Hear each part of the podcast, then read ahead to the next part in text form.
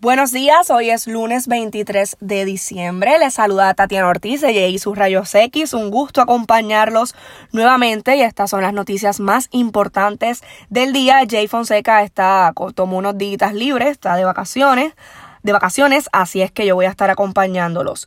Eh, bueno, y confuso resultado de investigación sobre el piloto de Fura. Comenzamos con esta nota que hizo el nuevo día y es que por una parte este informe supuestamente releva al piloto de Fura de toda culpa en cuanto al manejo de la nave, pero por otro lado dice que es culpable de desacatar órdenes, es decir, las que se le dieron de transportar a la directora de ATM Mara Pérez desde Vieques a Isla Grande. Y es que este incidente ocurrió el pasado 30 de septiembre y luego de esto el piloto de Fura, como ustedes saben, fue trasladado de área como represalia ante su negativa en la cual se amparó a las regulaciones de la FAA que prohíben, que prohíben trasladar civiles en la nave que se le había asignado este informe.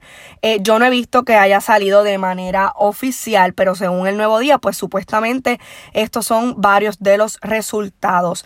Y millonarias inversiones en lo que ahora son elefantes blancos. Y es que hace años, esta noticia es bien importante porque hace años en J.I. sus rayos X hicimos una serie de investigaciones sobre el despilfarro de fondos públicos en diversas obras en municipios que nunca se concretaron o nunca se terminaron. Desde estructuras y hasta esculturas fueron parte de las investigaciones en donde la mayor parte de los municipios trataron de justificar su creación, aunque lleven años sin ser terminadas o peor aún, en el caso de las esculturas tiradas en algún lugar del municipio. Existen casos de hasta pagos por diseños que nunca se desarrollaron.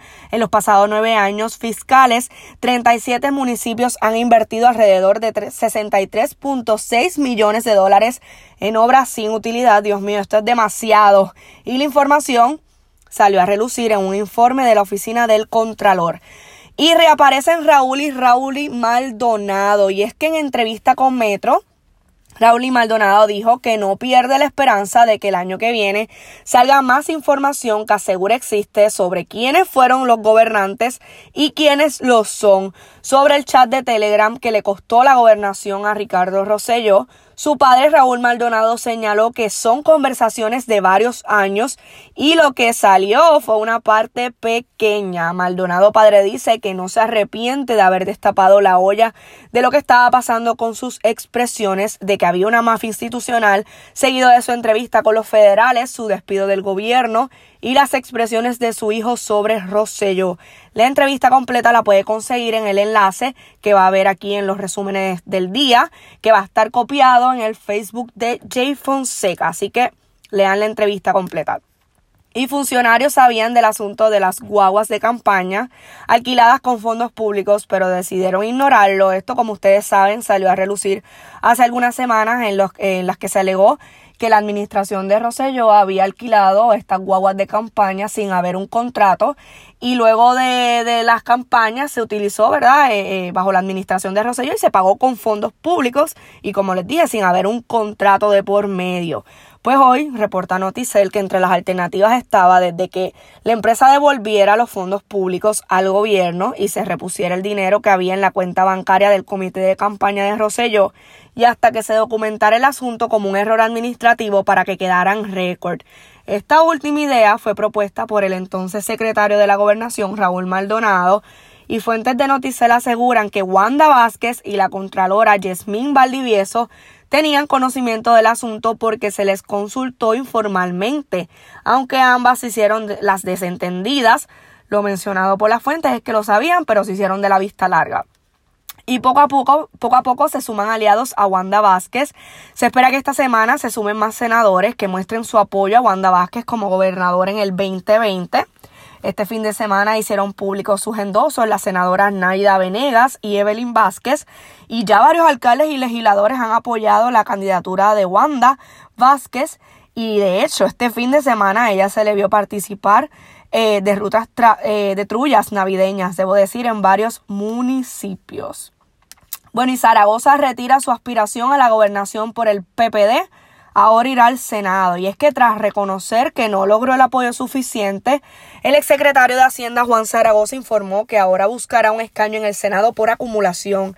Según Zaragoza, una encuesta interna realizada por el PPD midió un apoyo de 12% a su candidatura a la gobernación. Otro que informó cambios en sus aspiraciones políticas fue el abogado Armando Valdés, quien ya no buscará convertirse en el próximo alcalde de San Juan por el PPD. De esta forma queda únicamente la senadora Rosana López. Bueno, y si usted busca un lugar para comer durante estos días festivos, a la hora que sea, pues Denis es el lugar indicado. Si está buscando dónde pasar su noche buena sin tener que pasar trabajo, pues todos los caminos conducen a Denis para que celebre su noche buena en familia. Así que tú que me estás escuchando, si buscas un lugar, Denis es el indicado y el 25 de diciembre también estarán abiertos, es decir, 24 y 25 abiertos 24/7, así que después que Santa llegue, usted se va con la familia a desayunar a Denis. Ellos te ayudarán a celebrar la, la, Navidad en familia y este es el regalo de la gran familia de Denis para ustedes, así que aproveche 24 y 25 van a estar abiertos si usted no tiene a dónde ir o no quiere revoluciones en su casa, pues mire, Denis es una opción. Y bueno, se van más de 700 miembros de la uniformada en el 2019 y hasta la semana pasada eran 575 los agentes que habían abandonado la agencia y se espera que antes del 31 de diciembre se sumen cerca de 140 a 148 civiles quienes se acogieron a una jubilación anticipada o al retiro. Ante este panorama y para mitigar la pérdida, se espera que en febrero sean nombrados nuevos agentes, quienes actualmente están como cadetes en la Academia de la Policía. En cuanto a la salida de los civiles, trascendió que iban a ser cubiertos temporalmente con agentes. Sin embargo, el comisionado de la policía rechazó esto y dijo que se reclutarán nuevos empleados. Y también en otra nota importante que salió a relucir el fin de semana fue que Wanda Vázquez tomó su curso de estadidad y como parte de su preparación para poder ser candidata a la gobernación por el PNP en el 2020, la gobernadora acudió el sábado a tomar su curso sobre estadidad. Fue en el comité de campaña del senador Miguel Romero en San Juan en donde participó del taller Aún se desconoce quiénes son los integrantes de su comité de campaña, aunque ya existen rumores y ya han salido varias notas a relucir sobre reuniones y quiénes han estado, quiénes no. Así es que eso es lo que está pasando hasta ahora en cuanto a Wanda Vázquez y su candidatura a la gobernación. Y bueno, estas fueron las noticias más importantes del día. Recuerda cuando las veas en Facebook, dale share, dale like, comenta y con, compártela. Así es que eh, me despido. Fue un gusto presentarle las noticias más importantes del día y que tengan bonito día y felices fiestas.